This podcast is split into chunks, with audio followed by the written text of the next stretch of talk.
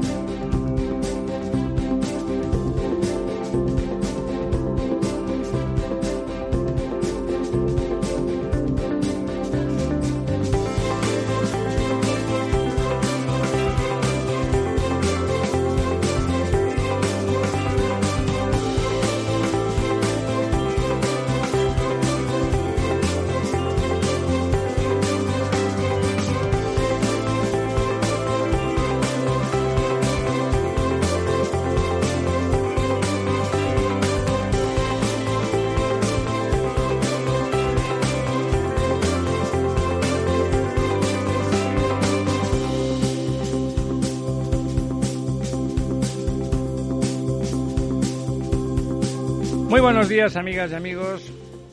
No sé si en primavera, en verano, don Lorenzo. Muy buenos días, Ramiro, ¿cómo estás? Don Lorenzo es un, es un campeón y le habla al micrófono con su mascarilla puesta. Bueno, porque no me he dado cuenta, me ocurre ya, ya es que es parte, ya, ya forma, ya eh, forma parte de la Sí, cuando va, Lo peor es cuando va a besar a alguien con la mascarilla puesta, que entonces ya la cosa se complica. Eh, don Diego, ¿está usted ahí? Aquí estoy, sin la mascarilla porque estoy estoy en casa. Con la Eh, más entonces- baratilla, en lugar de con la mascarilla, con la más baratilla. Efectivamente, de momento, eh, aunque ahora ya hay stock, parece que no es obligatorio ponerse la mascarilla en casa. En casa, Eh, de- bueno, entonces- de- depende, depende de lo que piense usted. Según lo que usted piense, es obligatorio eh, incluso el grillete, para que no se mueva usted de casa y esté callado y no diga esta boca es mía. Porque no es suya esa boca que usted tiene ahí. No usted no se ha dado cuenta todavía, a pesar de que es inteligente y ya tiene una edad como para haber aprendido esas cosas, pero esa boca no es suya, sino que se lo pregunten al señor Pérez de los Cobos. Pero bueno, esa es una larga historia que ya veremos en qué acaba. Cuéntenos, cuéntenos, vamos a empezar por el principio, como siempre citando a nuestro colega Aristóteles, que íbamos juntos al colegio.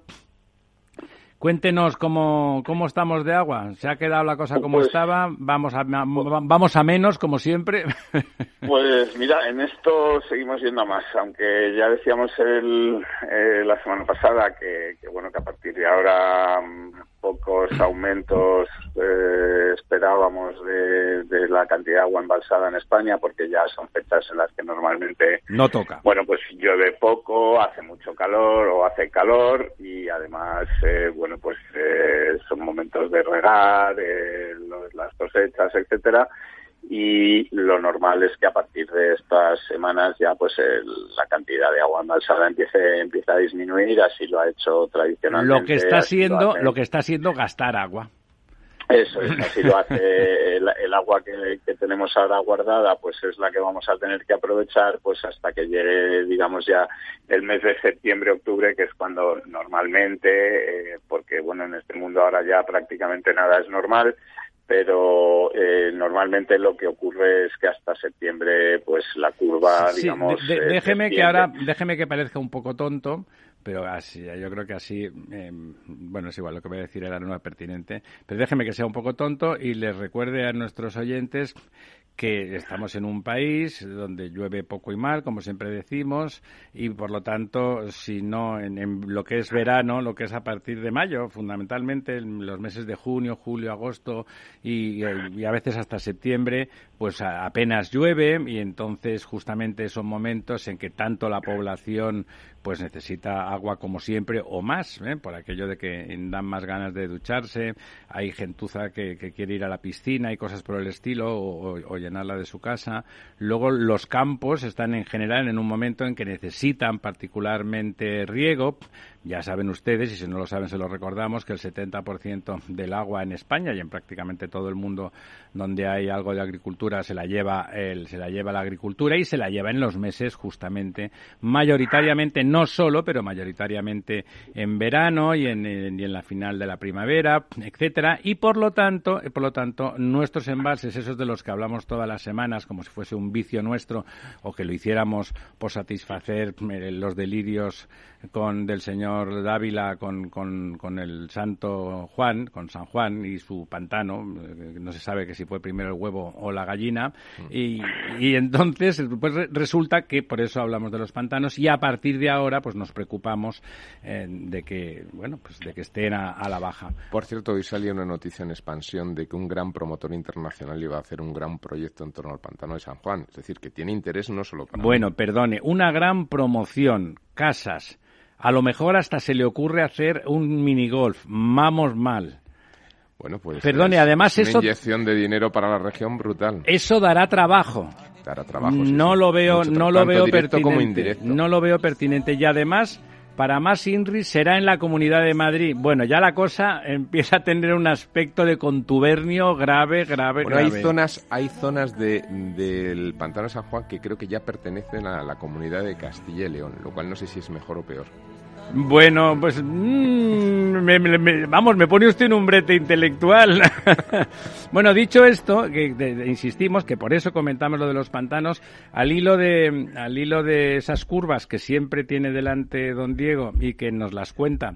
eh, tal, estaba yo ayer mirando la- las curvas que había elaborado el CEDEX alrededor de los datos de las confederaciones para eh, el análisis de si había o no eh, pertinencia de trasvase en el Tajo Segura, ¿eh? para lo cual todas las confederaciones, eh, digamos, afectas, que son varias, envían sus datos rigurosos, ya saben, los ingenieros es lo que tienen, cogen los números y los traspasan, no suelen cocinarlos, y entonces el CEDEX sí que los analiza y llega a unas conclusiones. Y mm, me acordaba de don Diego porque salían las curvas, y es verdad, se veía perfectamente como la curva de este año estaba pegadita a la parte alta de, del, del 2018, eh, que fue un buen año, y que además fue un año con una subida drástica en primavera, iba, estaba por rastrojo, sin, sin poner sin poner quién, pero estaba por rastrojo en la curva y en el 2018 de golpe mm, pegó un subidón descomunal, no sé si recuerdan ustedes que subidón en, en 2018 fue incluso antes de la primavera, ¿eh? Fue Sí. a partir de la, de la novena semana que digamos... pero es, cayó la del pulpo, ¿no? Llovió lo que no está en última los escritos febrero, sí.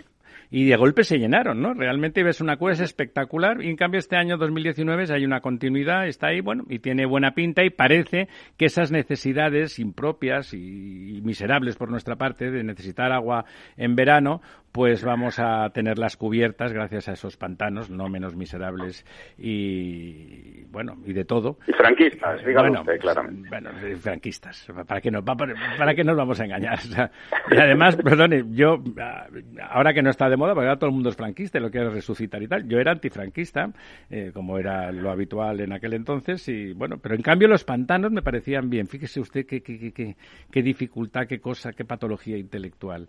Pero bueno, dicha esta digresión propia del confinamiento, como, ¿no? te decía antes, Ramiro, ahora vivimos tiempos tan extraños que la Guardia Civil está en contra de Franco, el, digo de Franco, el delegado del gobierno. Claro, es que ahí, ahí, ahí está usted haciendo un juego de palabras. Franco, Franco, Fran Company, ¿no? Fran Company. No, no se sabe ya quién es la compañía de Franco. Me, me parece, no, no sé si a- salió un meme en aquellos días en que estaban por desenterrar a, a Franco y, y reenterrarlo después en otro sitio que salía aquel meme, salía una foto porque Franco, alguien en algún momento intentó que jugara al tenis y el hombre pues lo vestieron de aquella manera con aquellos vestidos de tenistas tan tan pacatos de los años 50 y tal y en blanco y negro se veía al, al dictador o quizá eran 60, no vaya usted a saber estaba el dictador con una raqueta en la mano y decían, ahora habla que se habla tanto de los restos de, de Franco, no se dice nada de su volé su revés. que pensaba, digo, mira, qué razón tienen. Pero bueno, don Diego, vamos allá a repasar esa última probablemente buena noticia con respecto a los pantanos de esta temporada. Pu- Pues sí, mira, vamos a ver. eh, mm, como te decía, eh, pensábamos que ya pocas buenas noticias, pero seguimos teniendo alguna moderadamente buena, que es que ha subido un 0,15% en esta semana. Hay 81 hectómetros cúbicos más que tampoco es que sean muchos, pero que no son menos. Exactamente, oiga, mientras las empresas, mientras no pierden, no pasa nada. ¿eh? Van ganando. Entonces, eh, bueno, pues, pues como te decía, la situación es buena. Por cuencas eh, hay aumento en la cuenca del Tajo, donde por cierto ha estado lloviendo bastante durante el lunes y el martes por esta situación de... ¿En, cabecera o en otros sitios? Porque sabe usted que el mm, problema es en cabecera. ha estado lloviendo sobre todo, ahora comentamos el tema de la cuenca del Tajo, pero donde ha estado lloviendo sobre todo por la provincia de Toledo, es decir, eh, no llega a ser cabecera. No, es cuenca media, cuenca media, sí. Sí, es la cuenca media. Y, y hay, eh, por esta situación que ha habido de inestabilidad atmosférica y de tormentas con fuertes precipitaciones, pues ayer eh, y el lunes eh, se descargaron las nubes y toda su furia pues sobre la, provincia de Toledo al sur de Madrid y, es posible que este agua bueno pues también haga que aumente algo en la semana que viene mm, al menos esta cuenca esta cuenca del Tajo ¿no? ¿Usted cree que, eh, que esas precipitaciones tan intensas han podido afectar al ministro Grande Marlasca? En sus, propias precipitaciones. Se ha precipitado, sí, él también, como los cielos de, San Pedro, que no de San Juan. Bueno, perdone usted la intromisión, siga. siga. No, no, eh, bueno, pues como te decía, la cuenca del Tajo ha aumentado en un 36%, eh, con 34 hectómetros cúbicos más. Eh, eh, tiene ya un 67,24 es una cuenca que estuvo en, en algunos momentos del final del año pasado y de principios de este año pues en situación bastante complicada y ahora está pues muchísimo mejor. Eh, sigue disminuyendo la cuenca del Guadiana, que es la ahora, desde hace ya varias semanas, digamos, nuestro farolillo rojo, con 42% agua embalsada.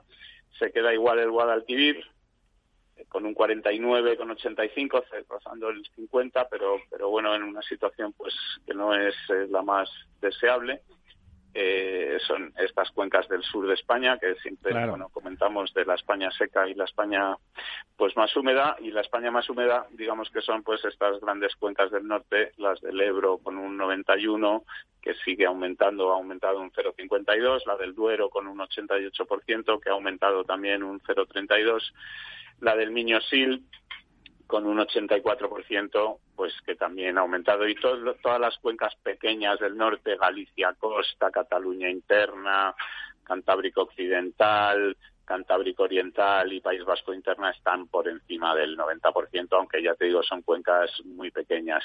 Eh, seguimos teniendo muy buenas noticias o noticias estupendas para la cuenca del Júcar, que sigue aumentando un poco su, su cantidad de agua embalsada, 0,21 esta semana, ya está cerca del 60%, que para la cuenca del Júcar pues no es, no es poco. Eh, y la cuenca del Segura, pues que se queda igual que la semana pasada con este 47%, pues que también para ser la cuenca del Segura eh, realmente es, es, una, es un buen dato.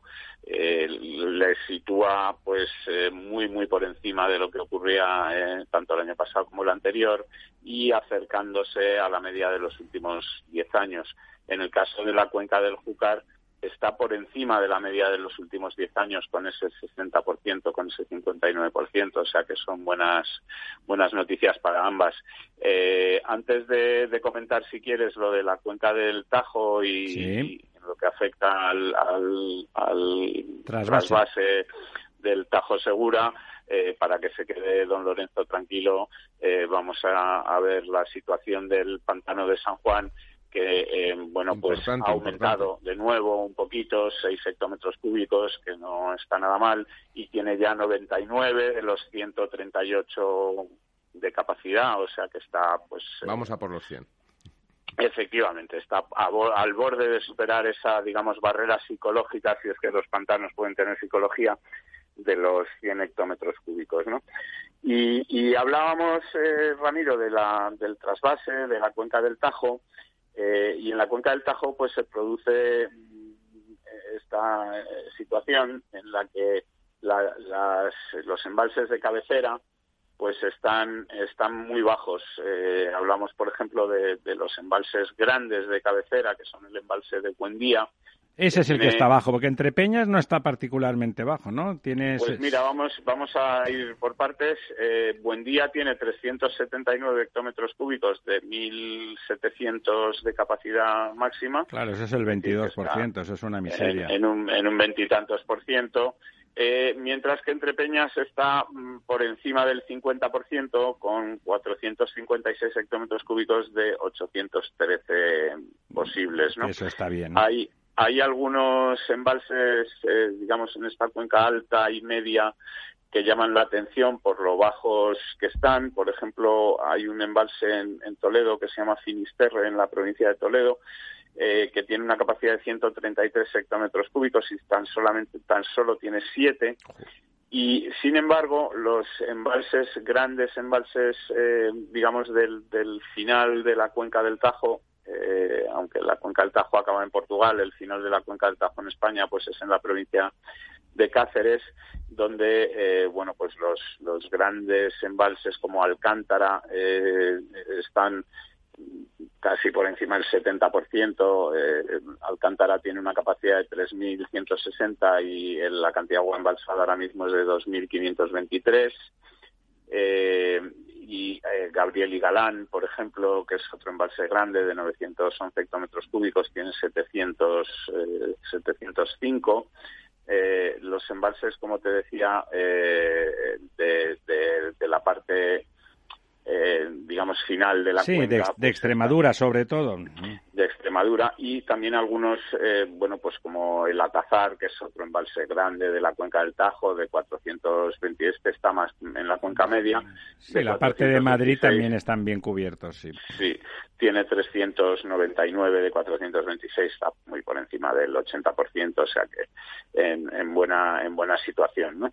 Eh, como te decía, pues pues esto eh, bueno, hay, otro gran embalse al final de la cuenca también en la provincia de Cáceres que se llama Valdecañas, que tiene 1.446 hectómetros cúbicos de capacidad y, tiene ahora mismo 1.017 hectómetros embalsados. O sea que en, toda esta zona final de la cuenca la situación es muy buena, en la zona, digamos, del principio es peor y esto pues puede seguramente poner alguna dificultad bueno, de eh, hecho, le cuento ayer, ayer eh, hubo la, había la reunión de la Comisión de Explotación del trasvase de Tajo Segura, que en principio es una comisión bastante técnica, pero ah, en la que, bueno, pues hay alegaciones siempre de diversos tipos sociopolíticas y además de las estrictamente técnicas. El trasvase tiene un protocolo que en función de los niveles que tienen los embalses en diferentes está perfectamente cuantificado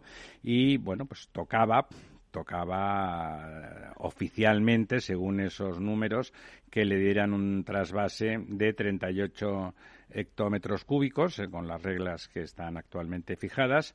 Bueno, había, como siempre, ya sabe usted, hay una asociación en la cuenca alta que siempre protesta.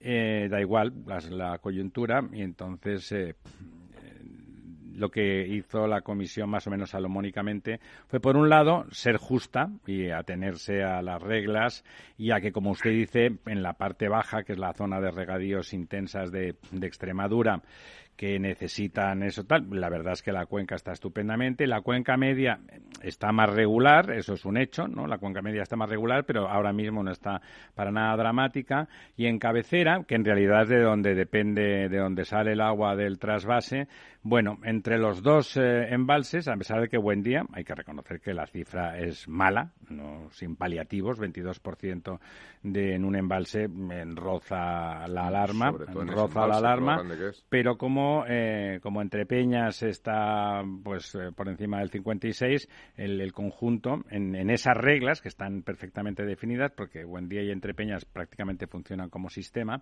con respecto al trasvase, pues eh, se ha autorizado, se ha autorizado, ayer se autorizó el trasvase, se encargaron, le encargaron al CEDEX lo cual me parece pertinente. El TEDx es un centro de excelencia, eh, centro de experimentación de obras públicas en su parte de hidrología le encargaron unos estudios para satisfacer las inquietudes de algunos bueno, que tienen alguna justificación, vamos a decirlo también, porque es verdad que últimamente en la cuenca, sobre todo en la cuenca alta, se roza con más frecuencia de lo que era habitual, se roza el límite y, bueno, estudiar hasta qué punto eso. Digamos que la cuenca alta, estando la cuenca media razonablemente ¿eh? y, muy bien la cuenca, la cuenca baja, pues la cuenca alta a lo que afecta mm, es al caudal ambiental, ¿no? Bueno, y es verdad que hay que satisfacer ese caudal ambiental, que en España es uno de esos problemas que no acaba de estar bien definido, que lo que hay que hacer es definirlo de una vez por todas. Es una cosa que hay que hacer, es razonable. Los ríos tienen que tener el caudal ambiental suficiente caudal ambiental que tiene que considerar también, por supuesto, las necesidades de los seres humanos. Pero bueno, hay que, hay que fijarlo, eh, hay que fijar que los ecosistemas tengan también el agua necesaria, pero que se fije de una forma racional y que se fije definitivamente, o por lo menos en una primera instancia, para que no sea una especie de sonsonete metafísico con el que eh, se proteste. ¿eh? O sea, el sonsonete metafísico no tiene que ser una cantidad concreta, lo cual no quiere decir que no sea revisable. Las cosas en ingeniería o en la ciencia en general se van revisando en función de cómo avanzan los conocimientos. No pasa nada, pero hay que fijar para que no sea eh, siempre lo mismo, ¿no? Eso me recuerda el tema del derecho al agua y los vulnerables. Nada, a nadie se le corta el agua, a nadie se le hace ni, se le hace problema, porque a todo el mundo le parece bien que eso sea así, pero como no está fijado el protocolo, siempre se permite que haya una especie de sonsonete, como diciendo, ah, una especie de, de mirada aviesa soy el y, el y el de turno pues tiene que poner cara de, y aguantarse a pesar de que esté sacando un 8 ¿no? en la asignatura, pero la mirada, ah, vaya usted a saber si no copia. Bueno, oiga, pues eh, no me han pillado copiando, saco buena nota, se me ve estudiando. Mm, bueno, pues eh, con esto de los caudales ambientales lo mismo. Entonces, eh, el paquete de inquietudes que tiene que ver con la recurrencia de una situación manifiestamente mejorable, pero que no es culpa de nadie, eso depende si no llueve o llueve peor eso es así, que se va a estudiar esa recurrencia si tiene algún funcionamiento distinto y se va a ver si se pone hilo a la aguja definitivamente al asunto de los caudales ambientales. La buena noticia para la región murciana, pues es que, que realmente se le ha adjudicado el, el, los 38 hectómetros que le tocaban, pero bueno, en los tiempos que corren, que lo que te toque te lo den, pues es una buena, es una buena noticia. Y si os parece, así ya luego cambiamos de tercio directamente, nos vamos a nos vamos al boletín de la media y volvemos, volvemos en cinco minutos.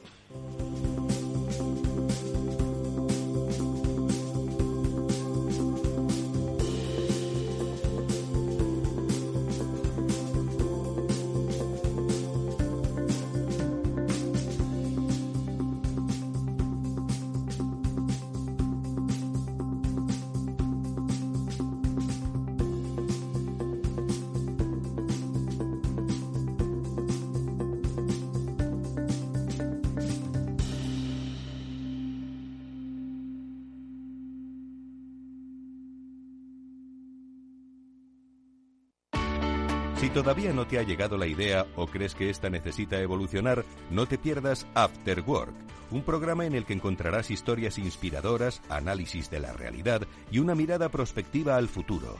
De lunes a jueves a las seis y media de la tarde en Capital Radio con Eduardo Castillo. El Estado Ciudad con Ramiro Aurín y Diego Jalón en Capital Radio.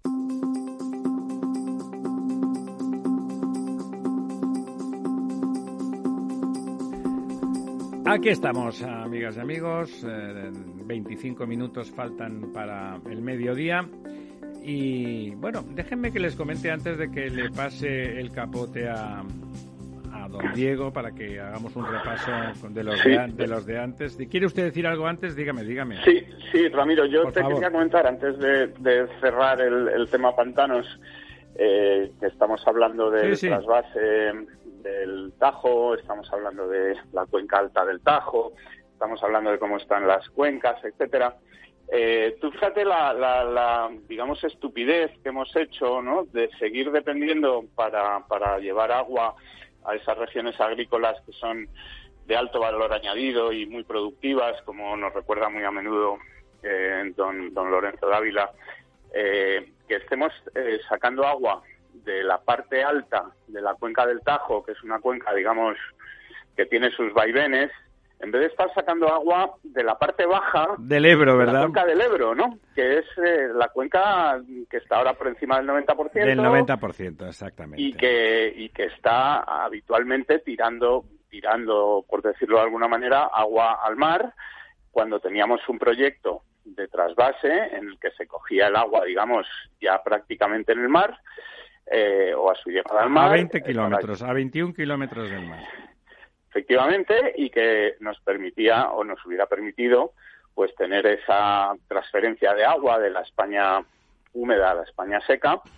Y oye, mm, yo sé que esto pues no nadie va a hacer mi caso, pero ahora que estamos hablando de la reconstrucción de España, o que algunos intentamos que se hable de la reconstrucción de España. En lugar de otras cosas, ¿verdad? En lugar de otras estupideces, eh, y que, bueno, para esa reconstrucción parece que sería seguramente inteligente o interesante identificar esas infraestructuras en las que pudiéramos, pues ahora mismo, poner a la gente a trabajar y a crear riqueza para crear más riqueza luego después pues a lo mejor no sería una tontería volver a plantear un, trasvase desde el, desde el Ebro. ¿no? Bueno, ya sabe usted.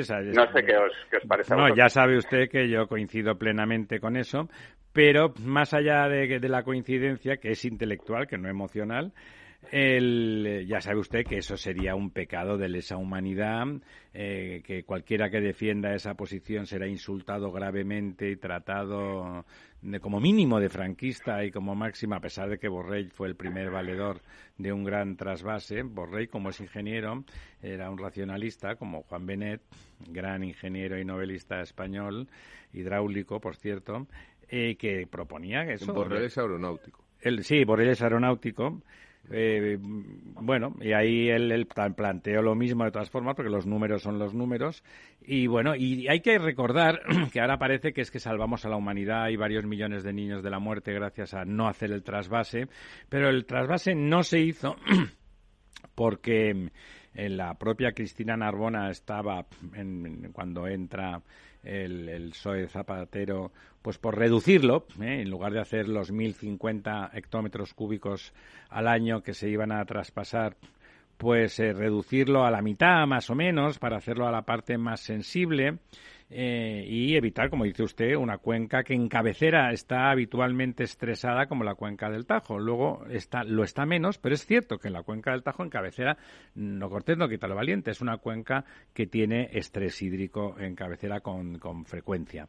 Y, y no se hizo, y no se hizo ese trasvase disminuido, pero que hubiera sido igualmente muy útil, porque lo hubiera sido, las cantidades a veces hay que ponerlas como siempre. Oye, pues una cantidad u otra depende del momento. En cambio, el concepto sí que era eh, sustantivo, ¿no? El concepto de un trasvase de, del norte hacia el sur, en, la cabecera a 20, 22 kilómetros de, de, la desembocadura, prácticamente en la zona de Amposta.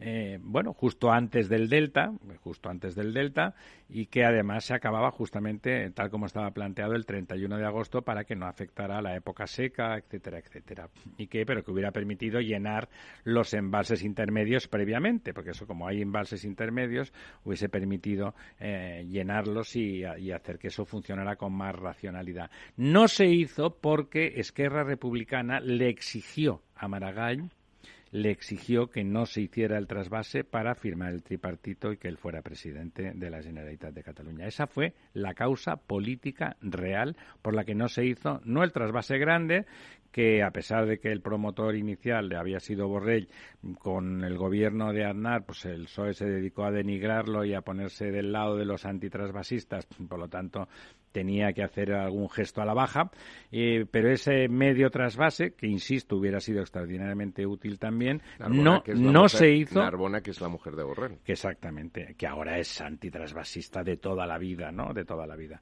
Eh, no se hizo porque Esquerra Republicana se lo exigió taxativamente a Maragall y Maragall le dijo a Zapatero, que además se la debía, porque Zapatero recordemos que era llegó a secretario general del PSOE gracias a Maragall, eh, pues y tal, se la debía y, ahí Zapatero se la devolvió, eh, aunque ya luego se la jugó, pero de momento se la devolvió y la y no hubo trasvase, y no hubo trasvase y de aquellos polvos, pues estos lodos, o sea que ahora mismo es completamente inviable. Imagínese usted, don Diego, además de los prejuicios intelectuales que ahora hay con el concepto trasvase, eh, bueno, la posición de Esquerra Republicana no le tengo que contar cosas mucho peores están pidiendo que no. Total, lo del trasvase, siendo un error en mi opinión, es una decisión de tipo gestión política, para entendernos, legítima. ¿eh? Es una, es una opción política legítima que alguien crea que es mejor no hacer el trasvase. Uno Pero, Ramiro, a lo mejor ahora es el momento ahora que Cataluña con Esquerra y Junts per Cat está haciendo esta campaña de publicidad tan maravillosa en la que dice que la felicidad es estar unidos y que esperan que volvamos y que Cataluña es mejor con nosotros. Pero, eh, eh perdone, solamente los meses de verano, luego que nos vayamos, luego que nos volvamos a, a, a lo mejor es el momento de que estén dispuestos a ceder 70 hectómetros cúbicos de una cuenca que ahora mismo estamos hablando, has dicho antes, perdona, que la, el trasvase del Tajo que se va a hacer al Segura era de 48. 38, hoy, pero no, no en, no en, total, ¿eh? va, va, a trozos, ¿eh? en, bueno, en pues, total eh, bastante La cuenca más. del Ebro tiene ahora mismo 7.000 hectómetros cúbicos embalsados. No estaríamos hablando ni de un 1%. No, no, sí, no, por supuesto. hablando de un 0,5%. Por supuesto, en ¿eh? el total de la gestión de la cuenca, además, en su momento se hizo un tratamiento muy sofisticado de caudales ambientales que mejoraban mucho los que estaban vigentes en el momento en el momento en que se planteó el trasvase, se mejoraban mucho los caudales ambientales y se, se hacía muy racional la posibilidad de aportación, es decir, cuando "Oh, el río se secará, bueno, pues en el momento en que No, pero cualquier hubiera un estrés no se hacía trasvase, o sea, si yo no tengo, Claro. pues yo tampoco te doy, lo cual es lógico, ¿no? Una cosa todo normal. Fíjate, fíjate que justo esta semana lo que ha aumentado la cuenca del Ebro son 40 hectómetros cúbicos en esta semana. Ese, ese, ese aumento de esta semana era suficiente para Era todo el trasvase para que hay que hacer el de trasvase año. de este, de este mes, sí. O sea, bueno, pues eso es lo que hay, don Diego. Eh, la irracionalidad, porque todo eso es irracionalidad, un tribalismo intelectualmente repulsivo. Eh, es difícil hasta de discutirlo, ¿no? Porque si no entra uno en el terreno de ellos y ahí ganan ellos. Porque Sobre todo, ya sabe Ramiro, usted. que una de las, de las eh, argumentos o defensas que, que, que siempre ponen los antitrasvasistas en el caso del Ebro es la defensa del ecosistema del delta del Ebro. Y tú eres uno de los grandes expertos en No, el bueno, delta del eso Ebro en ahí, ahí al revés, ahí como siempre el, ecosistema del delta del Ebro es un ecosistema totalmente humanizado. Es un ecosistema que normalmente sería salobre, sería salobre y es de agua dulce, ¿eh?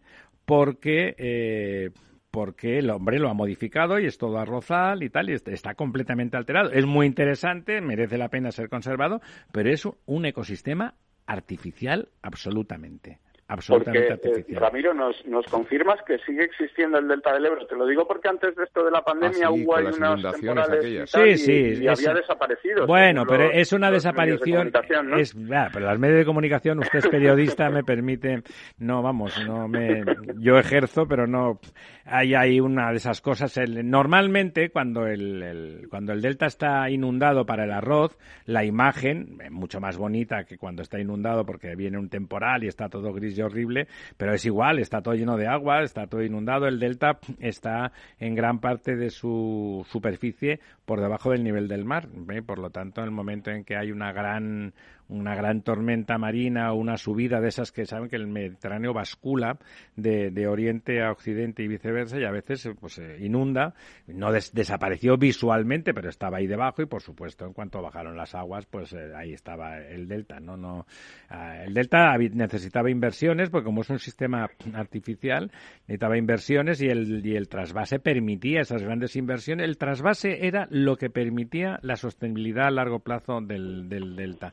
Es más, se estaba planteando una operación extraordinariamente atractiva desde el punto de vista ingenieril, que era eh, generar bypasses, o sea, mm, sí, no sé cómo traducirlo al español directamente, el bypass lo entiende todo el mundo, creo, que, que para los sedimentos y que los sedimentos volvieran a llegar al delta del Ebro, porque claro, el, el delta del Ebro es fruto de los sedimentos que durante siglos ha aportado el río y que ahora los pantanos, tal como estaban construidos, pues impedían, apenas llegan el, el 2 o el 3% de lo que llegaban en origen de los y haciendo un bypass permitiría recrecer de forma natural el delta y que bueno y que se fuera sostenible desde en todos los puntos de vista.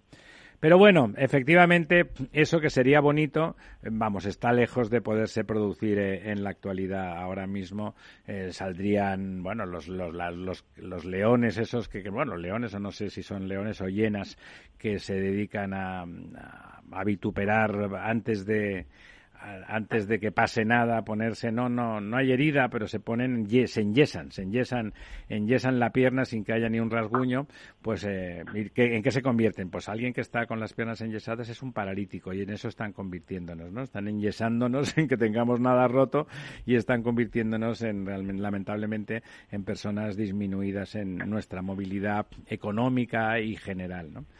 Pero bueno, vayamos a algo. Seguro que tiene usted algo interesante que contarnos y más positivo que, sola, que estas miserias de nuestra, de nuestra piel de toro.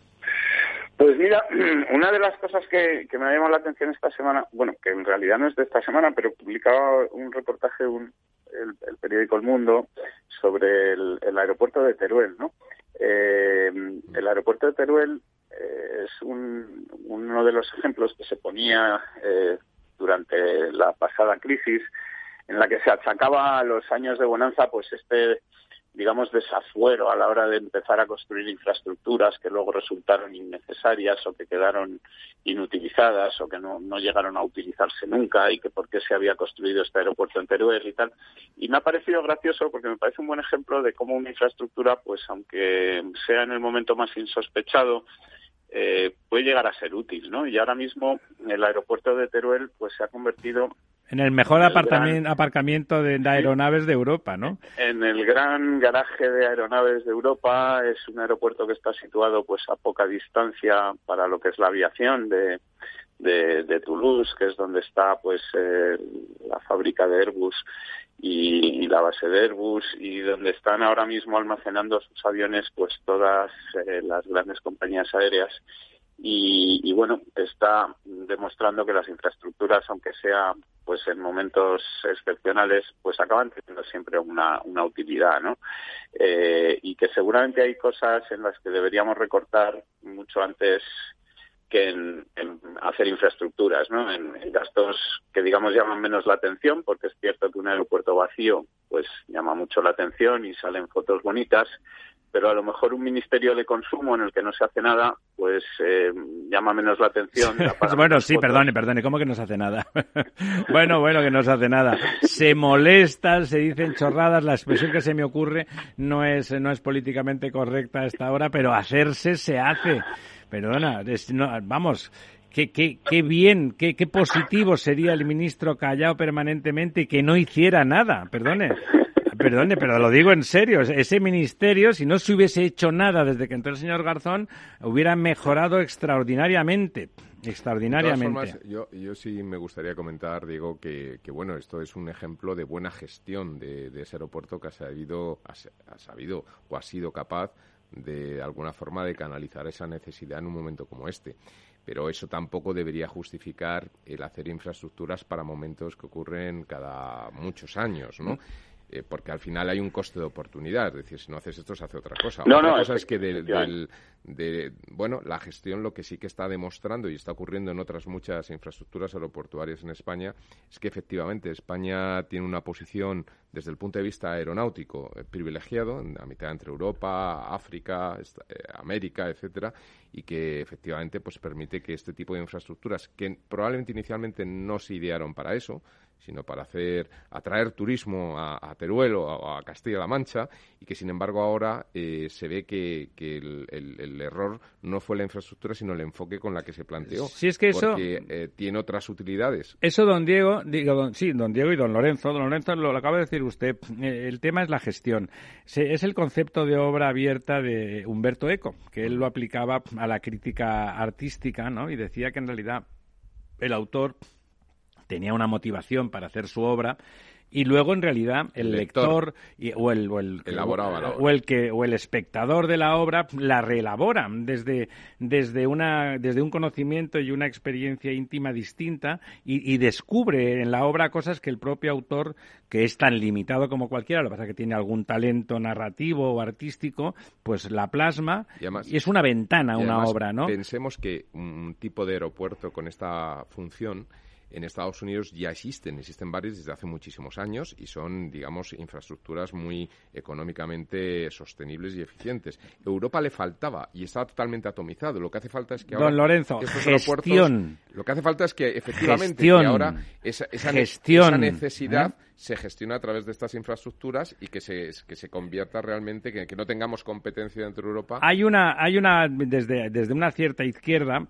no toda, ¿eh? porque había la izquierda socialdemócrata habitual eh, centroeuropea, era justamente, competía políticamente a partir de ser eficiente en la gestión, ¿no? Eh, incluso el PSOE felipista quería competir a partir de ser eficiente en la gestión.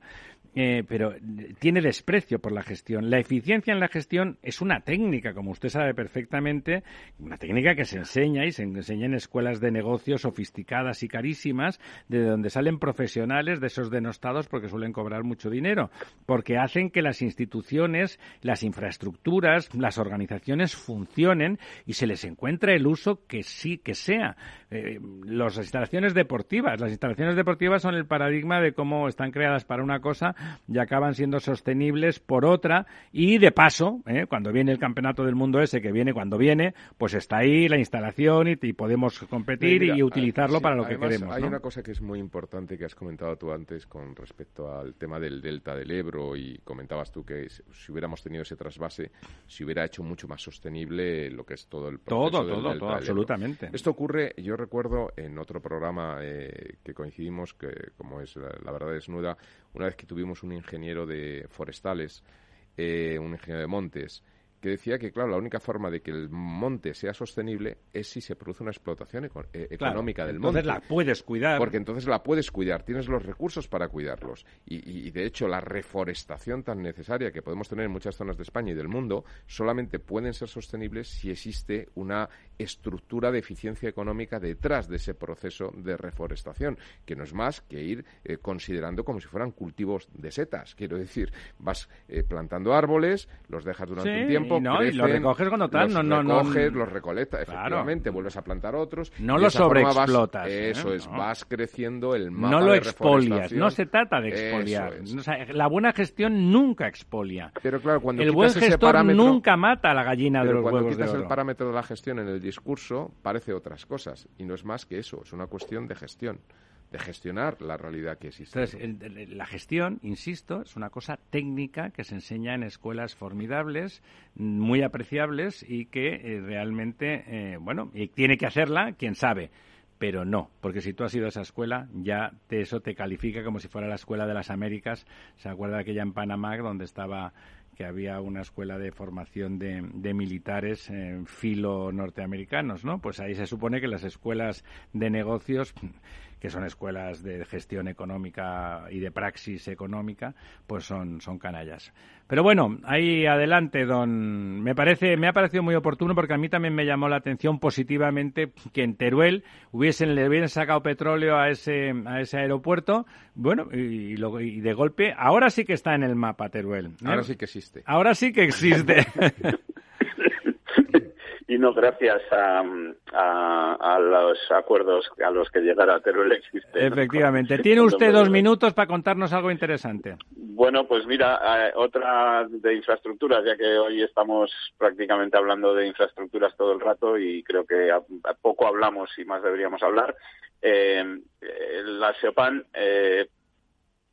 ha presentado un plan, bueno, pues para construir eh, infraestructuras prioritarias eh, para el país. Eh, seguramente sería interesante que esta reflexión se hubiera hecho, mm, digamos, también desde el gobierno, se hubiera hecho desde que, que, estuvieran pensando en construir infraestructuras, los que ahora solo piensan en construir relatos o en construir cuentos o historias, para no dormir y, que habla pues de un plan de obras de, 50, de 157 mil millones de euros a 10 años que se ha propuesto al gobierno pues para construir dotaciones e infraestructuras como decíamos prioritarias para el país y que al mismo tiempo pues este plan se convierta en una palanca de, recuperación económica no eh, España evidentemente como casi todos los países del mundo pues tiene que ir modernizando sus infraestructuras cubrir determinados déficits que hay o que vamos detectando.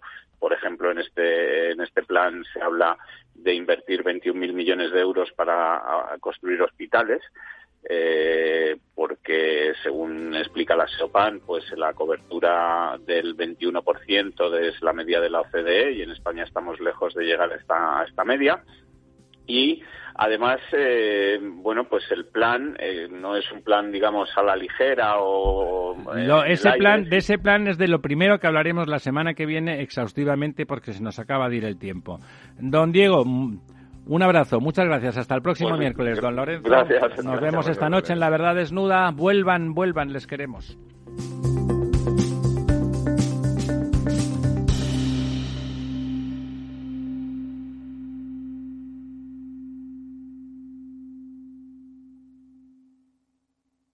Programa patrocinado por Suez Advanced Solutions, líder en soluciones integrales en gestión del agua y la energía.